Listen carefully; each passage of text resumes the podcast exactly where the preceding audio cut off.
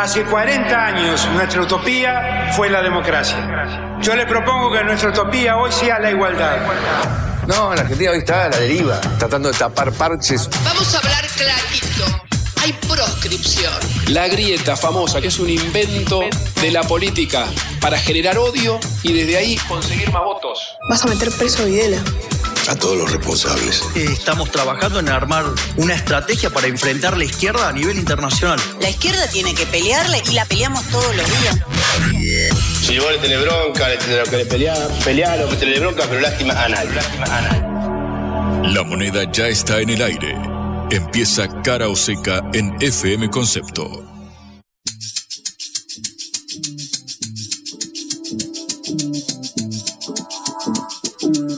Hola, ¿qué tal?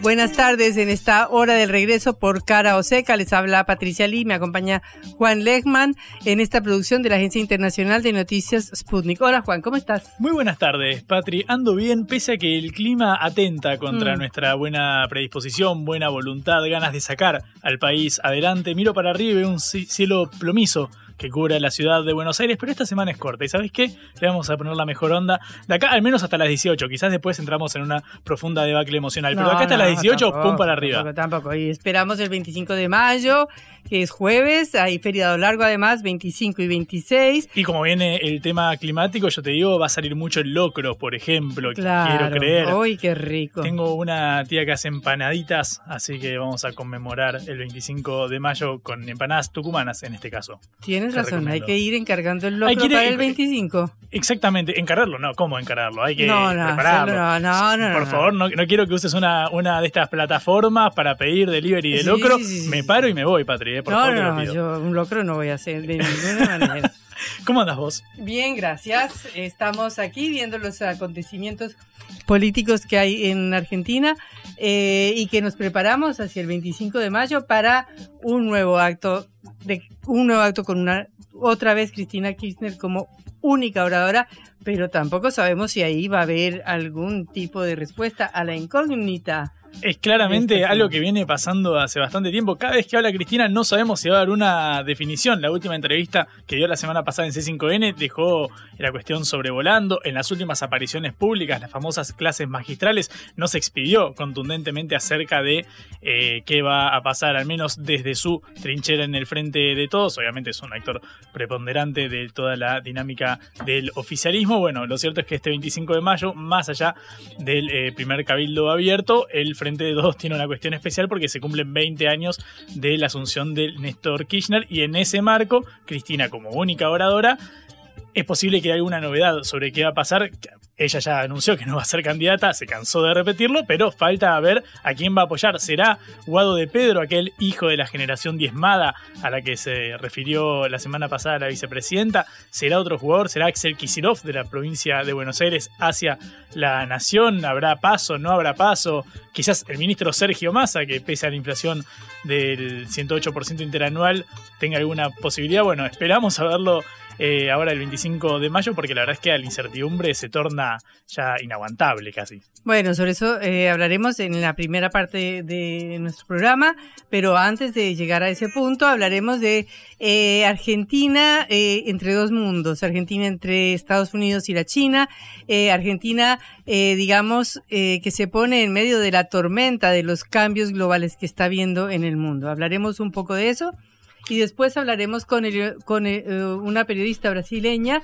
o una periodista que está en Brasil para hablar precisamente de la reubicación de Luis Ignacio Lula da Silva, que estuvo en el G7 representando a los países periféricos o a los países que no eh, llegamos a la altura de Brasil y del G7, eh, pero que fue muy importante por las definiciones que dio. Y para cerrar te propongo el costado lúdico de cara a Oseca porque salió la nueva encuesta nacional de consumos culturales que arma el Ministerio de Cultura de la Nación. Así que vamos a hacer un pequeño quiz, un test, para ver qué tan al tanto estás, cuánto, eh, cuánto margen tenés para acertar acerca de cuánta gente escucha radio, cuánta gente ve televisión, quiénes leen el diario en forma de papel, papel, quiénes lo hacen en forma digital, cuánta gente escucha música, escucha podcast. Bueno, todo esto salió en la encuesta nacional de consumos culturales, así que vamos a charlar de eso en minutito nada. Muy bueno, empezamos nuestro programa. Cara o seca de Sputnik en concepto FM 95.5.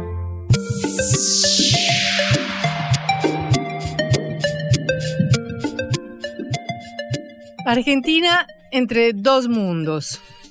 ¿Va para el lado de Estados Unidos? ¿Va para el lado de China? El país está bifurcado, eh, como diría Borges, en el jardín de los senderos que se bifurcan, porque los movimientos mundiales tarde o temprano llegan y golpean a todos los países.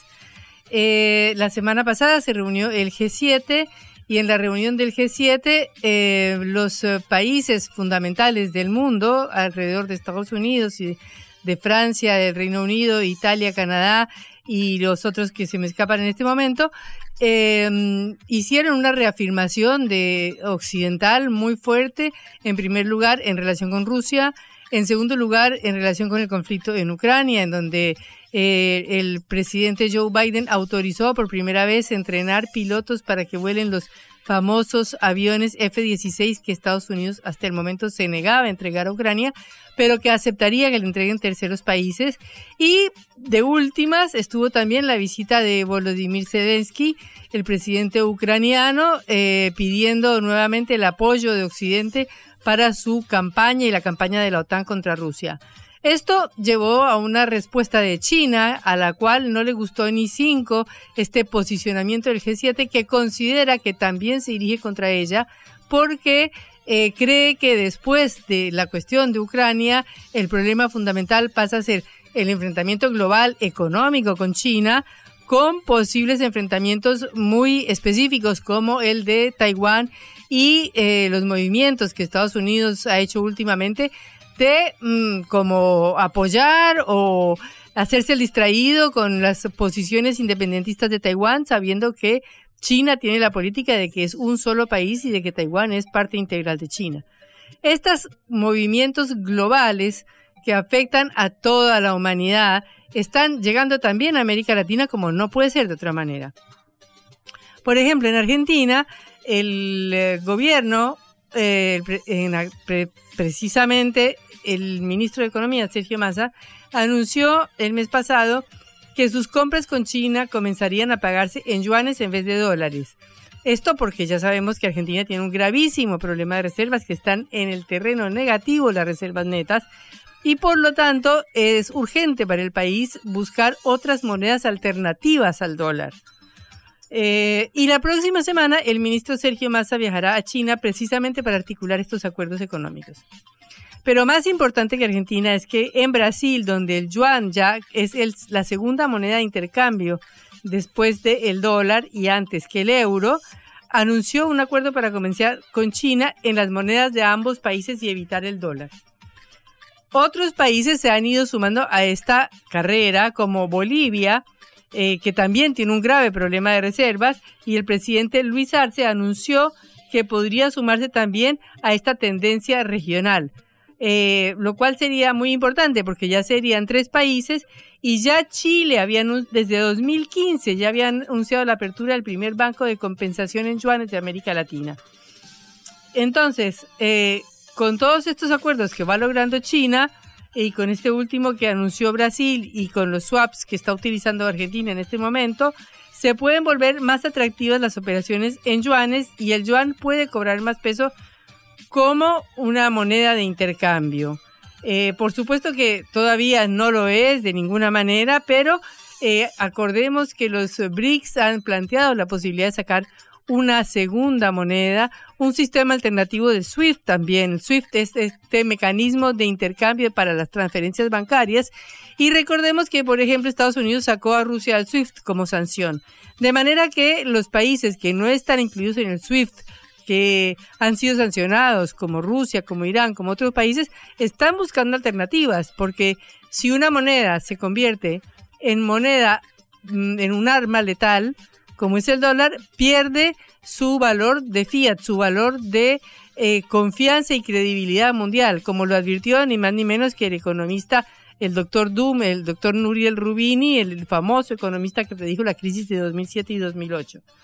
De manera que estamos presenciando una grieta global, un, aumento de las distancias globales, dos bloques que se están abriendo en el mundo y Argentina está en el medio de esta situación.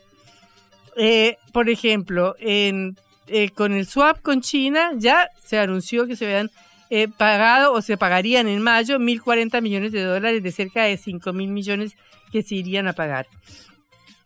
Esto es muy importante porque, como les dije, eh, estamos en un problema muy grande. La Argentina tiene una deuda con el Fondo Monetario Internacional, de la cual se desembolsaron 45 mil millones de dólares durante el gobierno de Mauricio Macri. Tiene un gravísimo problema este año, le ha caído la plaga de las plagas con la sequía que le va a sacar 20 mil millones de dólares de las reservas, del ingreso de dólares de exportaciones, con todo lo que ello implica, porque implica menos impuestos, menos retenciones, menos consumo, menos gastos y caída general de la economía. Entonces, eh, la próxima semana el ministro Sergio Massa irá a la reunión del Banco de los BRICS, el nuevo Banco de Desarrollo de los BRICS, que como sabemos es eh, dirigido o presidido por la expresidenta de Brasil, Dilma Rousseff. También sabemos que eh, cuando estuvo Alberto Fernández y Sergio Massa, cuando estuvieron en Brasil hace unas semanas, el eh, presidente Luis Ignacio Lula da Silva se comunicó directamente con Dilma Rousseff para hablar de que el banco eh, de los BRICS le sirva de garante para poder trabajar en Argentina con reales, o sea, hacer el intercambio entre Argentina y Brasil con reales y con pesos.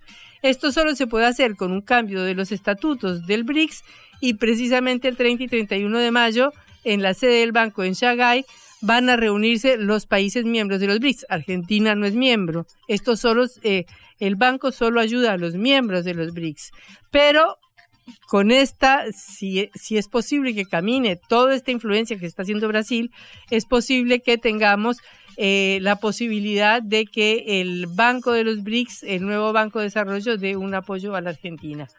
Eh, todos estos son los cambios que se están produciendo a nivel internacional, eh, todos los cambios que están afectando a nuestra región y todos los cambios que están colocando a la Argentina en un cruce de caminos. En el país de la grieta escuchamos a unos y otros para que vos decidas.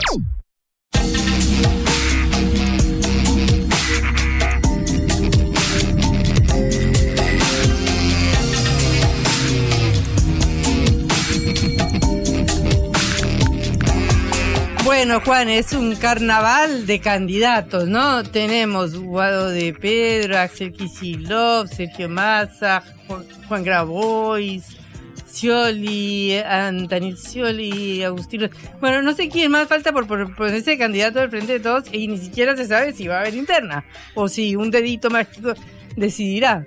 Bueno, Patri, la verdad es que hay una danza de, nombres. La verdad es que lo cierto es que quienes eh, confirmaron su intención de ser candidatos son de los que mencionaste: eh, Juan Grabois por un lado, Daniel Scioli, el embajador en Brasil también, Agustín Rossi. Se especula con que confirme su voluntad de presentarse a una candidatura, el jefe de gabinete de Alberto Fernández. Luego está, bueno, Sergio Massa, de quien se habló básicamente por su lugar de poder dentro de la estructura. Hasta ahora no confirmó su intención de ser candidato, al menos con esas eh, palabras, pero todo la verdad es que lleva a pensar que sería de su interés, sobre todo en base a los eh, audios que estuvimos pasando en el día de ayer. Eh, durante el fin de semana estuvo hablando el ministro de Economía, el jefe del Frente Renovador, sobre la situación actual en el Frente de Todos. Recordamos que pasado mañana, el 25 de mayo, acá en la Plaza de Mayo, va a estar el acto encabezado por Cristina Fernández de Kirchner, comunica oradora, a 20 años de la asunción de eh, Néstor Kirchner, ahí el 25 de mayo del 2003, donde se espera algún tipo de señal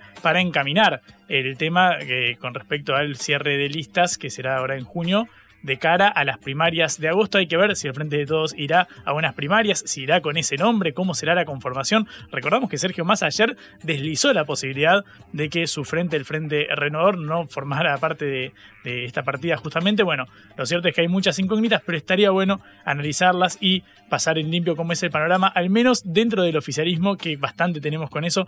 Por eso tenemos el agrado de saludar a Pablo Romal, analista político y director de la consultora Circuitos, con quien ya hemos hablado en alguna oportunidad. ¿Cómo estás, Pablo? Acá Patricia Ari y Juan Leman te saludamos. ¿Qué tal, Patricia? ¿Qué tal, Juan? ¿Cómo les va? Muy bien. Todo bien, muchas gracias por atendernos. Eh, quiero preguntarte en primer lugar, eh, Pablo, eh, ¿cómo lees la situación actual en el Frente de Todos después de, bueno, este guiño parece ser de, de, la vicepresidenta, del cual se habló mucho, sobre los hijos de la generación diezmada, qué pasa con Guado de Pedro, será él el candidato? ¿Cómo lees lo que está sucediendo ahora en el oficialismo? Creo que sigue habiendo un nivel de, incertidumbre grande, sobre todo para, para la base electoral, y obviamente hay una discusión y una puja muy importante respecto a, bueno, a la estrategia electoral y a, y a las, uno podría decir, a la, a la, a las herramientas con la cual, bueno, llevar adelante esa estrategia electoral. Yo creo que eh, me parece que más que un guiño a algún dirigente o algún candidato, yo creo que, que la que esa frase tiene que ver también con, con algo que mucho se habla o que tiene una reminiscencia, bueno, necesariamente peronista, digamos, ¿no? Que es la idea de, los cambios generacionales o los trasvasamientos, el trasvasamiento general, digamos, ¿no? Perdón, el trasvasamiento sí, generacional, sí, sí, que, que plantea que planteaba Perón, digamos, ¿no? Y en ese sentido yo creo que que bueno, que hay una discusión en, en ese punto porque porque bueno, porque me parece que los dirigentes no, no han sabido interpretar un poco el, momento y la situación por la cual, bueno, vive Cristina Fernández de Kirchner, digamos, ¿no? Me parece que, que era necesario también que, que, algunos dirigentes salgan a la cancha, salgan a, a, a, jugar un poco más, o como se dice en el fútbol, a pedir la pelota, mm. digamos, ¿no? Y creo que eso no, no ha sucedido y, y muchos esperan su propia decisión, su propia candidatura y, y creo que, que, bueno, que obviamente esa generación es la, la generación, bueno, con, con diferentes rangos de edad, pero bueno, un poco nuestra generación y creo que también para los sectores, los, los jóvenes, los de 40 a 50, eh, bueno, está ese desafío de, de bueno, de empezar a, a, tomar un poco más las riendas y, y hacer un poco más de política. Yo creo que tiene que ver con eso, más allá de que, de que Guado de Pedro es como la referencia y más, más clara, pero, mm. pero también creo que, que, lo es Sergio Massa, digamos, ¿no? ¿Crees que está eh, que Massa queda dentro de ese, de ese conjunto? Bueno, es cierto que es una generación más. Generacionalmente creo que sí. Mm. Eh, eh, sí, sí, decime. No, no, ella no hizo una... Digo, la, la, la referencia es a, a, la generación de los 70, una generación que, que luchó, que, que bueno, que, que planteó la, eh, bueno, la interpretación y, y, y, la estrategia para, para llevar adelante, bueno, otra sociedad, otro mundo, digamos, ¿no? Y, y creo que, que un poco la, las generaciones no, no tienen que ver solamente con la edad, sino también con, bueno, con esa idea, ¿no? De transformar la sociedad. Mm. Eh, Pablo, mantengámonos en hipótesis de una potencial candidatura de, de Guado de Pedro antes de ir al raconto de las, los otros nombres que están en, en, pugna en este momento. En caso de ser Guado el candidato, ¿sería, bajo tu punto de vista, el único candidato del, del frente de todos o es plausible pensar que, bueno, podría competir en unas pasos, por ejemplo, contra Daniel Scioli? Sí, puede ser, es, pro, es probable, es posible. Mm. Yo te digo lo que, lo que opino al respecto. Yo sí. creo que que hoy el Frente de Todos, por la situación en la cual está atravesando políticamente y la situación del país, creo que, que la no sé si sería bueno una, una estrategia de ir a, a, a paso con dos o tres candidaturas, digamos, ¿no?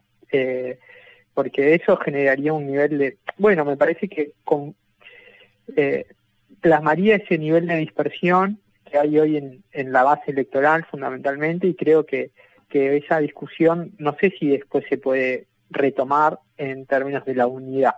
Me parece que es difícil, que es complicado, sobre todo porque también en, las distintas estructuras, ya sean municipales, eh, esas discusiones son, son bastante más crudas, porque si vos tenés dos candidaturas, vas a tener dos terminales en cada distrito eh, y en, en, cada provincia, y, eso eh, muchas veces la, cómo se plantean las discusiones más por arriba, no necesariamente es como se plantean por abajo. Quiero decir, eh, los tres candidatos presidenciales pueden acordar cierta convivencia, ¿no? Mm. Ahora, después en las estructuras esas discusiones son muy crudas, son muy duras. Y bueno, yo creo que eso es un, bueno, un riesgo que tiene hoy el, el Frente de Todos y, y me parece que la, la, la mejor estrategia sería ir con una candidatura unificada porque necesita también, eh, bueno, demostrarle a la sociedad cierta unidad y que, que obviamente hoy no está planteada mm. así, pero me parece que es, eh, la discusión política la que la tiene que, resolver y no ir a un proceso electoral de paso mm. para que se resuelva eso. Bueno, es en línea con lo que viene diciendo Sergio Massa acerca de, no hacer unas primarias que puedan desgastar a los candidatos en, cuestiones internas, ¿no? Yo creo que sí, pero más allá de, la opinión de Sergio Massa, creo que, que también ahí hay un factor que es el factor económico, digamos, ¿no? Mm. Entonces, la crisis también debilita al gobierno, también condiciona las estrategias electorales. Y, y si vos en ese contexto de crisis económica, de, bueno, la inflación que te pesa todos los meses, vas a una disputa política que no sabes cómo va a ser porque, porque uno nunca sabe, eh, nunca puede controlar cómo va a ser esa disputa política y bueno, te puede llevar a, a un proceso de fragmentación mucho mm. mayor del que, del que hay hoy. Pablo, en 2019, la, que fue la jugada maestra, como se llamó en los medios de comunicación, a la decisión de Cristina de poner a Alberto Fernández como candidato eh, que encabece la, boleta que lo llevó al poder al frente de todos, eh, bueno, esa, esa jugada quedó como un emblema de, bueno, hacer en pos de la unidad y demás. En este caso se habla de una jugada que podría también sonar rupturista, que es la de subir a Kisilov de la provincia para que vaya como candidato a presidente y que Guado de Pedro, el propio Guado, pasara a la provincia de Buenos Aires. Quiero preguntarte tu lectura en torno a esto, eh, sobre los beneficios y, sobre todo los efectos adversos que podría eh, tener bajo el riesgo, claro, de perder la provincia quizás con un candidato eh, que no tiene el nivel de conocimiento de Kisilov. Sí, yo creo que hay un viejo dicho, ¿no? Que dice, no, no arreglar lo que no está roto. Mm. y creo que, que a veces quizás hacer ese, ese tipo de movimientos o, o tocar determinadas cuestiones que, que están como más armadas y desarmarlas puede, puede ser también riesgoso, puede ser complicado. Hoy Kichilov es el, dirigente que en la provincia de Buenos Aires mejor mide, tiene buena recepción, eh, la gestión es reconocida, a diferencia de la gestión nacional, digamos, ¿no? Y, y yo creo que a veces uno está en la posibilidad de, de, tener una política audaz y, y también, bueno, ¿no? una política más conservadora en ese sentido, o una decisión más conservadora. Y yo creo que, que a veces ah, me, da la sensación que no que tocar algo que está funcionando puede, puede ser un riesgo y el riesgo es perder las dos cosas. Mm. Te llevo ahora al, otro nombre que estuvo en, en, pugna, o al menos el que más eh, voluntad muestra de ser, de ser el próximo presidente, que es Daniel Scioli, entre el oficialismo y el embajador en eh, Brasil, que bueno, ha expresado por todos los medios posibles su intención de, ser candidato. Eh, ¿Crees que existe la, posibilidad concreta de que de en una interna triunfe Scioli? Digo, en base a tus, a tus mediciones y lo que están, lo que manejan ustedes los consultores.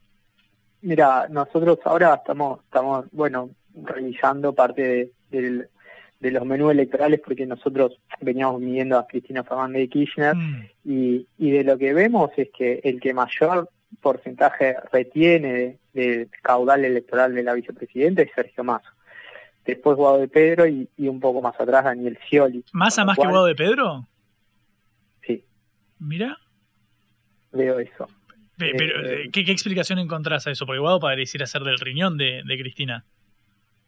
Sí, yo digo, es algo que ya veníamos analizando antes, ¿no?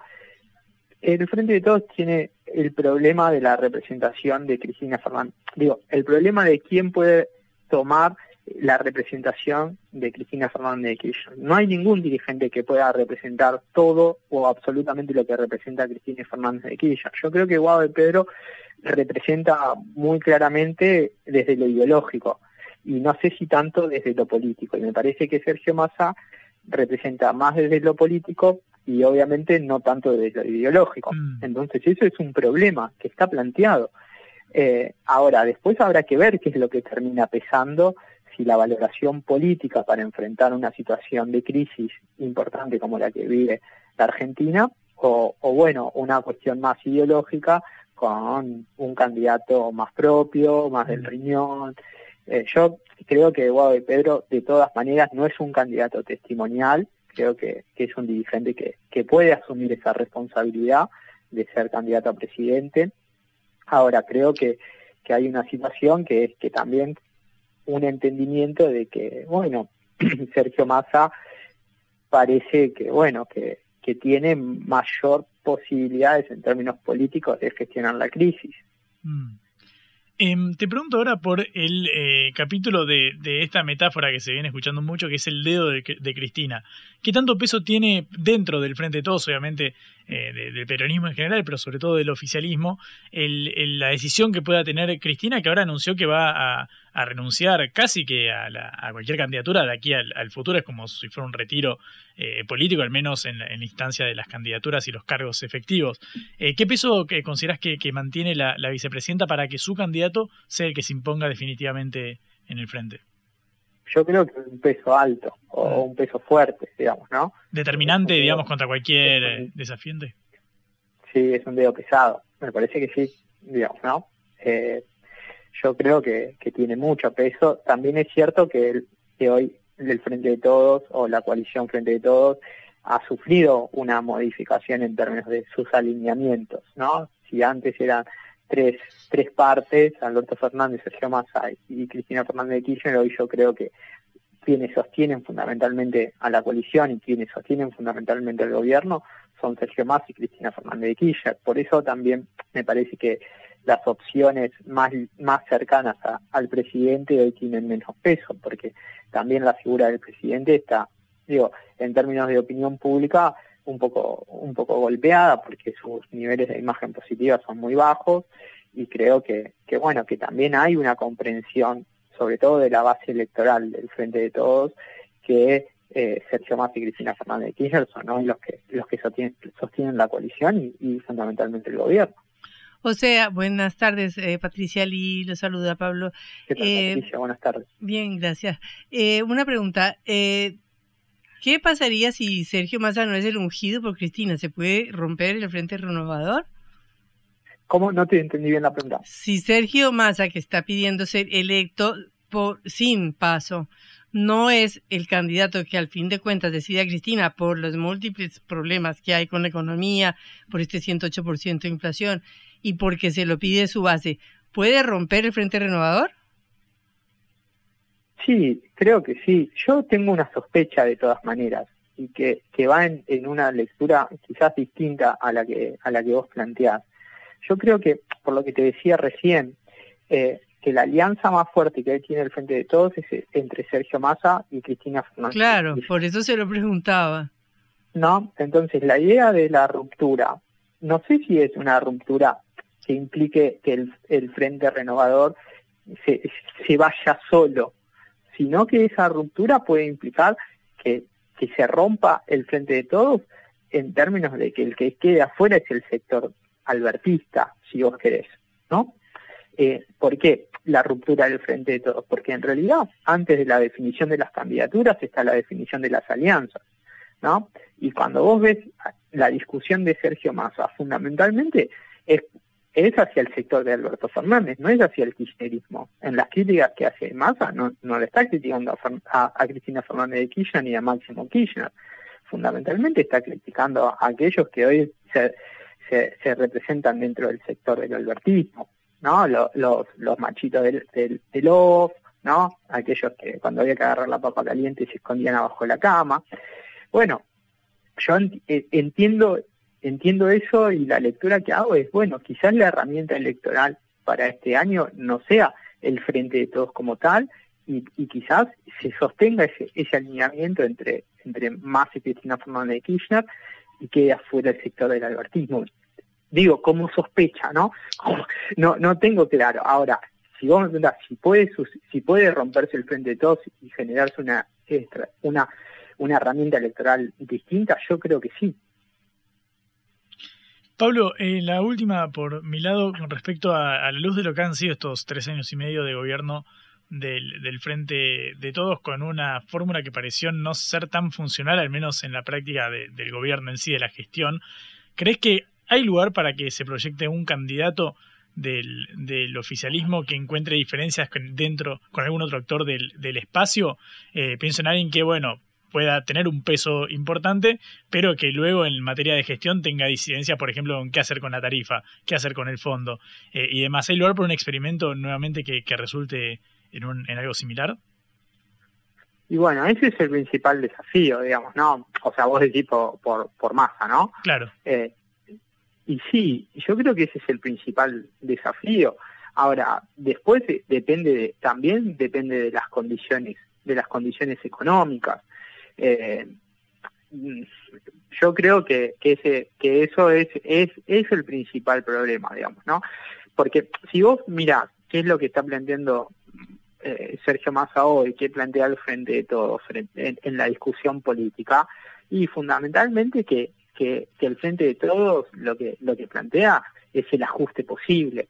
Y eso ya lo venimos discutiendo desde hace un tiempo, desde que asume Massa al Ministerio de Economía, ¿no? Porque, porque la, la, la discusión pública generalizada es eso del ajuste. Vos, donde, donde vas, hablar y bueno, eh, eh, si, si el ajuste es más duro, es más crudo, es shock, o un ajuste posible que no impacte tan de lleno. Y bueno, eh, en ese sentido, eh, yo creo que, que esa es la dificultad. No, no veo ningún dirigente, salvo la izquierda, quizás Grabois, que, que plantee una, una instancia eh, donde tenga mayor peso lo, lo distributivo que por sobre el ajuste, digamos, ¿no? Pero bueno, creo que también ese es parte del problema que tiene hoy la Argentina en materia, en materia económica y en materia también te diría política e ideológica, ¿no? El ajuste se construye ideológicamente todos los días. Pablo, muchísimas gracias por estos minutitos acá en Caroseca. Hasta luego. Hasta luego, un abrazo. Pablo Román, analista político y director de la consultora Circuitos, analizando el escenario que atraviesa el oficialismo de cara al acto de este jueves en, en la Plaza de Mayo, acá en Caroseca. En la vida hay que elegir. Cara o seca.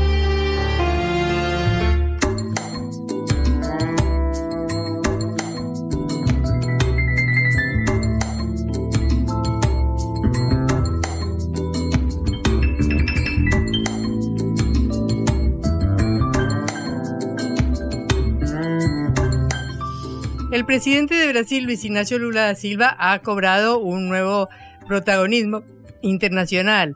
Eh, la semana pasada estuvo en la reunión del G7, fue el país invitado en Hiroshima, Japón, y eh, se destacó por sus declaraciones, sobre todo por lo que dijo al final de la reunión, cuando se refirió a que espera que no surja una nueva guerra fría entre China y Estados Unidos y que la economía mundial sea libre.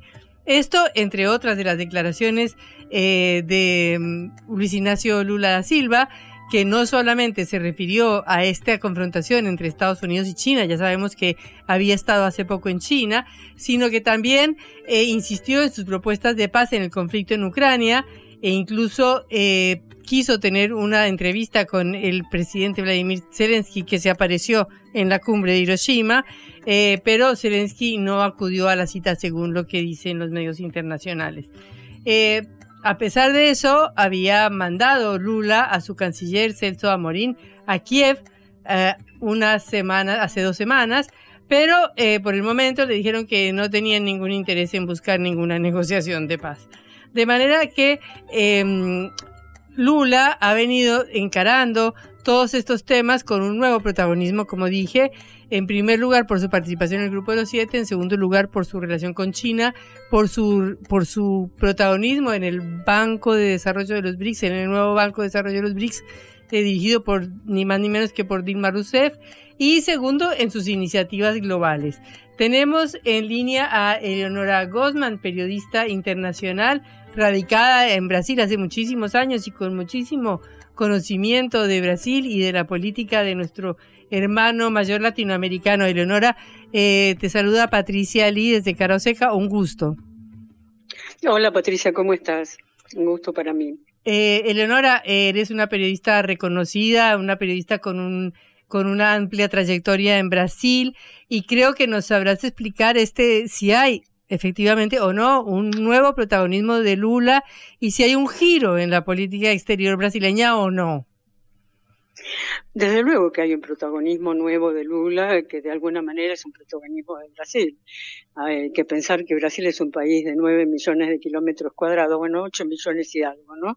De los cuatro, de los cuales 5 millones de kilómetros cuadrados son en el Amazonas. Con lo cual tenés una idea de la importancia y el impacto que puede tener el país. También es cierto que durante el periodo de Bolsonaro, ni la dimensión ni la problemática que causaba el hecho de que el país contenga la mayor parte del área amazónica, desde el punto de vista climático me refiero, obviamente, eh, durante ese periodo no hubo ninguna cercanía eh, internacional. Desde 2009 Brasil no era invitado a un G7, este es el primer G7 al que lo invitan, y oh, casualidad, el último fue de Lula, fue Lula al G7 y este vuelve a ir Lula en lo que sería su tercer gobierno. Ahora, dicho esto, eh, yo no tengo dudas que eh, Lula ha tenido una, relevancia impresionante dentro de este G7 por lo que dijo. Realmente eh, él apuntó en forma directa a la ineficacia del sistema de gobernanza, por decirlo, gobernabilidad internacional existente en este momento. Dijo que las Naciones Unidas, así como están, no sirven. Están totalmente paralizadas y no pueden gestionar las crisis de la humanidad. Y que el G7 no es nadie para hacerlo tampoco. No tiene la entidad que tienen las Naciones Unidas. Entonces, este, eso por un lado, ¿no?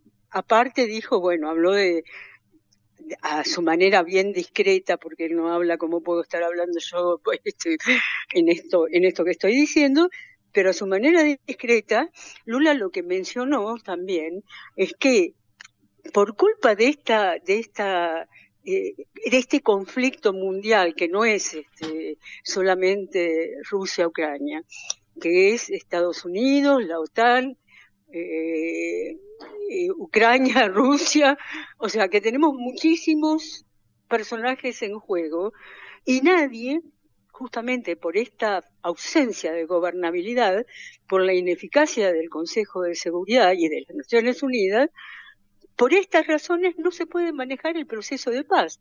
Él se sintió bastante decepcionado en un, en un sentido, en un sentido, en el sentido en que no ve que haya interés por el momento de negociar la paz, de las partes, digamos, que son contendientes, ¿no? Bueno, el otro dato que fue muy significativo, porque acá en Brasil causó, te diría que conmoción, no sé qué pasó a nivel internacional, pero acá, aquí en Brasil fue muy, muy, muy mirado, eh, fue el hecho de que Lula, uno, cuando entró Zelensky, de buenas a primeras, sin que nadie lo supiera, o por lo menos nadie de los, de, la prensa no lo sabía de ninguna manera, y supongo que más de uno del G7 se debe haber sorprendido, entra en la reunión del G7. No estaba oficialmente como invitado en esa reunión.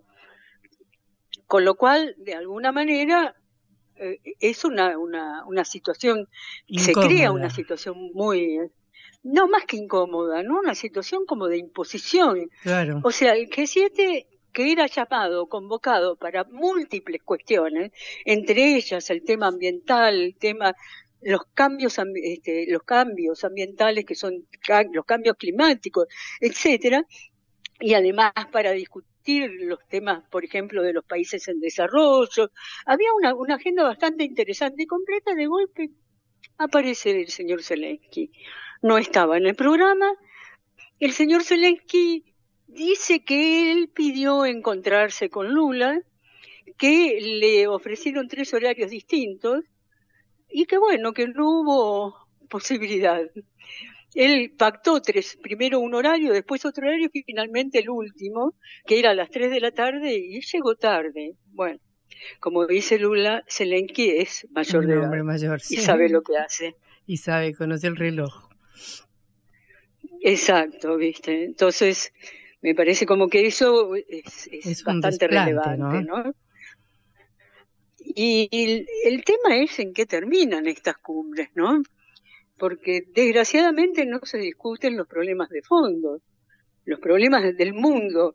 Y una de las cosas que me, también me sorprendió de Lula, porque él no, no suele ser un, un catastrofista, por decirlo de alguna manera, ¿no? Ni, ni apelar a catástrofes, todo lo contrario. Pero él dijo que hay un riesgo real de bomba atómica. Sí.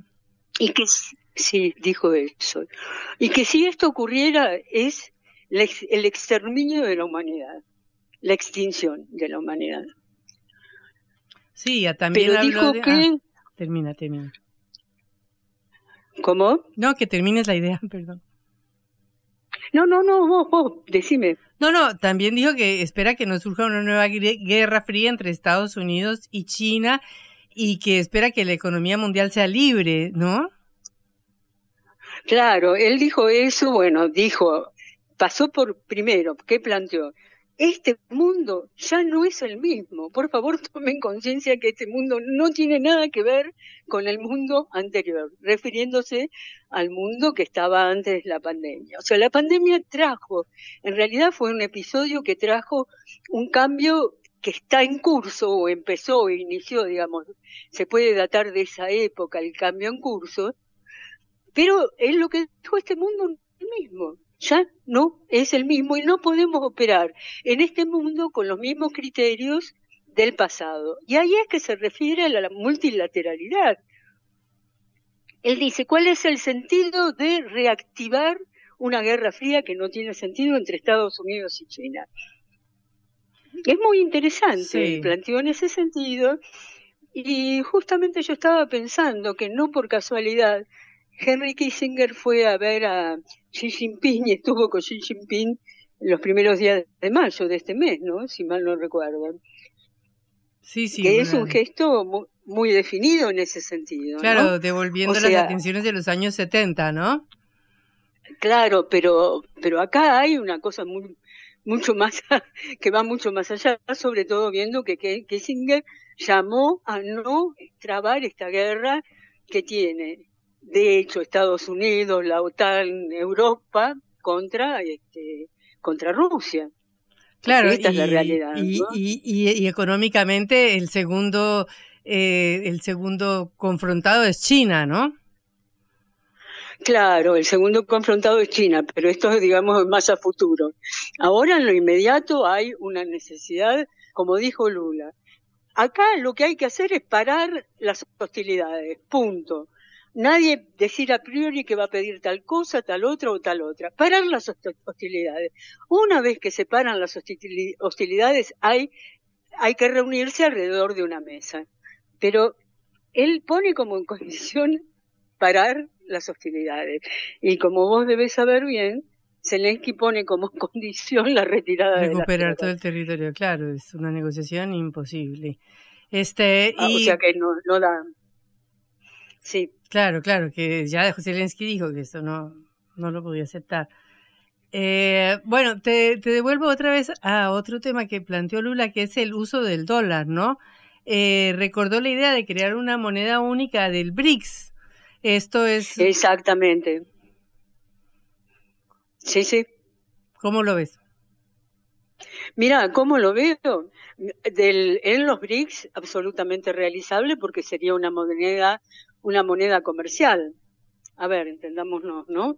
Sería una moneda que vos podés utilizar para el comercio, no es que vos sustituís tu propia moneda.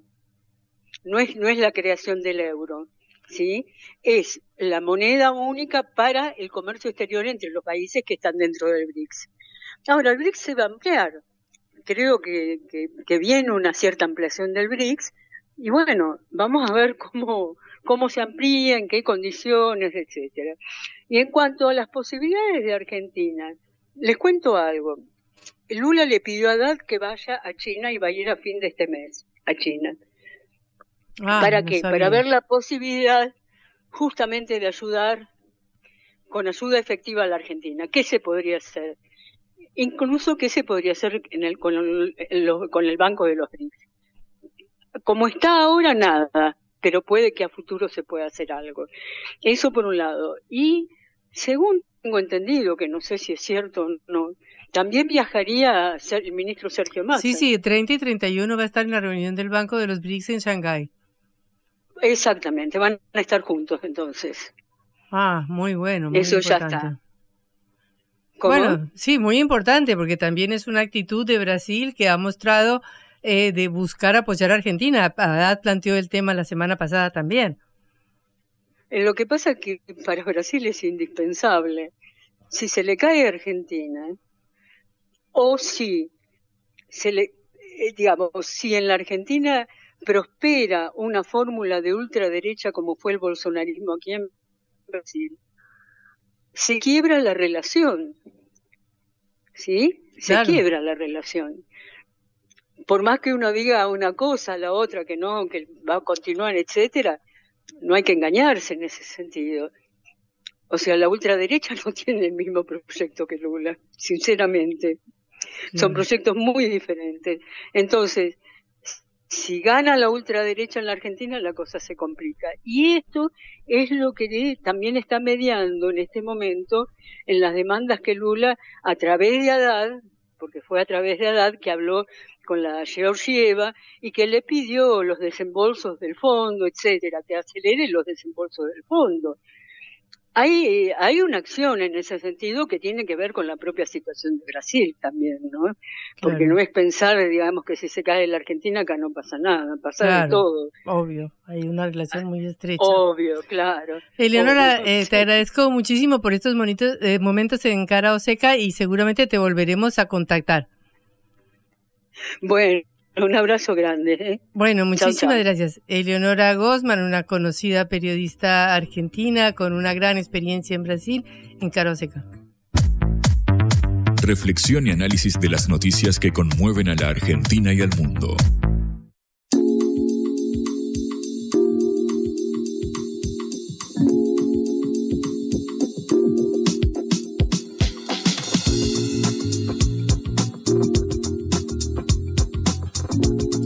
A ver, Juan, ¿qué consumimos de argentinos? ¿Qué vemos? ¿Qué leemos? ¿Qué escuchamos? ¿Qué nos gusta? Ante todo consumimos mate primero, principal, como los hermanos de la República Oriental del Uruguay. Eh, pero también el eh, Ministerio de Cultura de la Nación sacó la encuesta nacional de consumos culturales, justamente esto que, eh, con respecto a esto que mencionabas. ¿Cuántos vemos televisión? ¿Cuántos escuchamos radio? ¿Leemos los diarios? ¿En qué formato? ¿En papel? ¿Digital? ¿Usamos redes sociales? Consumimos podcast, por ejemplo, una tendencia que viene creciendo en todo el mundo, también se replica acá en la Argentina. Bueno, esta encuesta que es organizada por el Ministerio de Cultura ya tuvo dos ediciones, una en 2013, hace exactamente 10 años, otra en 2017 y ahora volvió a llevarse a cabo a fines del año pasado. Obviamente se demoró un poco por la pandemia de coronavirus, estaba pensada para ser llevada a cabo cada cuatro años. Bueno, se conocieron los resultados que, atención, porque involucran a personas mayores de 13 años de casi todas las ciudades del eh, país, con lo cual es bastante amplia en cuanto a la representatividad, digamos, lo que se llama un muestreo en términos estadísticos. Bueno, empecemos por la televisión, si te parece. Bueno. Lo cierto es que mantiene una amplia cobertura en todo el país. Uno podría pensar, bueno, con las plataformas y demás, la tele en medio que está muriendo, ¿qué está pasando ahí? Casi el 70% de la población encuestada, pero obviamente la idea es que sea representativo de la nación, está abonado a algún servicio de televisión por cable, lo cual es bastante llamativo. Casi el 70% de la población, casi el 80 mira programas de televisión a la hora en que son emitidos y uno de cada tres lo hace a través de aplicaciones o de páginas web, básicamente en formato de streaming, es decir, on demand, lo veo cuando puedo, no necesariamente en el momento en el que se emite. Lo más eh, llamativo es que según esta encuesta de consumos culturales, no distingue por edades el tema de la de la tele. Casi toda la población, el 98% de los mayores de 65 años, sigue consumiendo televisión por cable. En el caso de los menores de 30, el número baja al 80, siempre de acuerdo a la encuesta nacional de consumos culturales. Y en el tema de los diarios, de la información, las noticias por gráfica, te voy a hacer una pregunta. Para vos, Patri, ¿qué porcentaje de los encuestados sigue consumiendo diario en papel? Le llega el diario a la casa y lo abre. Sí. Muy poco. ¿Qué porcentaje? Tira un número. 30. 15%, la mitad, la mitad de lo que vos pensabas. El 14% de los encuestados lee el papel eh, todos los días, el diario en papel. El 40% de los encuestados dijo que nunca lee el diario bajo ningún formato. Obviamente en el caso digital esto sube, casi la mitad de la gente encuestada lee el, diario en formato digital o en las redes sociales, porque obviamente ahora está este fenómeno de que bueno, uno va viendo lo que van publicando los diarios en las redes y accede al link que más le, le interesa. En el tema de la radio, que es el que más nos preocupa acá en Cara Oseca, te voy a sorprender. El 67% de los encuestados escucha, escucha radio. La verdad es que un número bastante optimista, al menos para el futuro del, del medio. Apenas bajó 3 puntos con respecto al 2017. Se mantiene bastante estable la audiencia radial. Por supuesto, gana la FM como concepto. El 54%, más de la mitad de los encuestados dicen que eh, consume la frecuencia modulada de la FM y la AM apenas el 25% ah, del total. Porque es más local, ¿no? La AM tiene una. tiene más alcance la AM, sí, es la diferencia entre la amplitud modulada y la frecuencia modulada. Un técnico podrá explicarlo eh, mejor. Lo cierto es que la AM suele tener alcance más nacional, pero le escucha el 25%, uno de cada cuatro. Eh, del total de la gente que escucha radio, el 30%, uno de cada tres, lo hace vía internet pero más de la mitad usa el bendito aparatito de la radio todavía. El que tiene los botoncitos. Sí, eh, aquella reliquia que tenemos. bueno, la mitad de la gente de los encuestados lo hace de esa manera. Entre los mayores de 50 años, el 80% de los adultos escucha radio. El número cae para los menores de edad, de 13 a 18 años, eh, los más jóvenes, eh, apenas el 35% escucha radio. Sigue siendo un buen número, igual uno de cada tres jóvenes escucha, escucha radio. escuchan podcast o qué? Bueno, ahí está el otro tema, porque lo más escuchado son, bueno, ya dijimos la FM por encima de la, de la AM. Hay un segmento especial para los podcasts porque es una porción que viene en alza, la verdad, pero sigue siendo minoritaria. Apenas el 13% de la, de la población consultada, de los encuestados el año pasado, dijo que consumió este formato, sobre todo con respecto a eh, entrevistas o temas culturales en, en general. No actualidad. claro, no, claro, exactamente. Para eso ahí sí puede estar el público en la radio, quizás para la información diaria como hacemos en Caro Seca. Em, otro fenómeno interesante el del eh, streaming. Mientras, mientras que en 2017 el 40% de los argentinos miraba series o películas en alguna de estas plataformas, ahora el número subió 25 puntos porcentuales hasta el 65%. Eh, casi dos de cada tres personas eh, consume algún servicio de, streaming, lidera el ranking Netflix, por detrás queda Disney Plus y HBO Max, HBO Max, si hay que pronunciarlo bien, eh, queda relegado. Bueno, Netflix más del 60% de la gente que usa plataformas apela a este, a este servicio.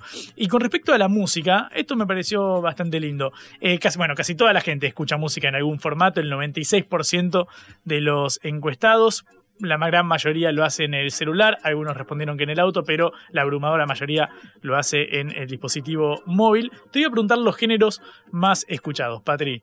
¿Quién lidera? ¿Qué género lidera eh, de, los más escuchados de los argentinos. Tira, jugátela. Rap, cumbia.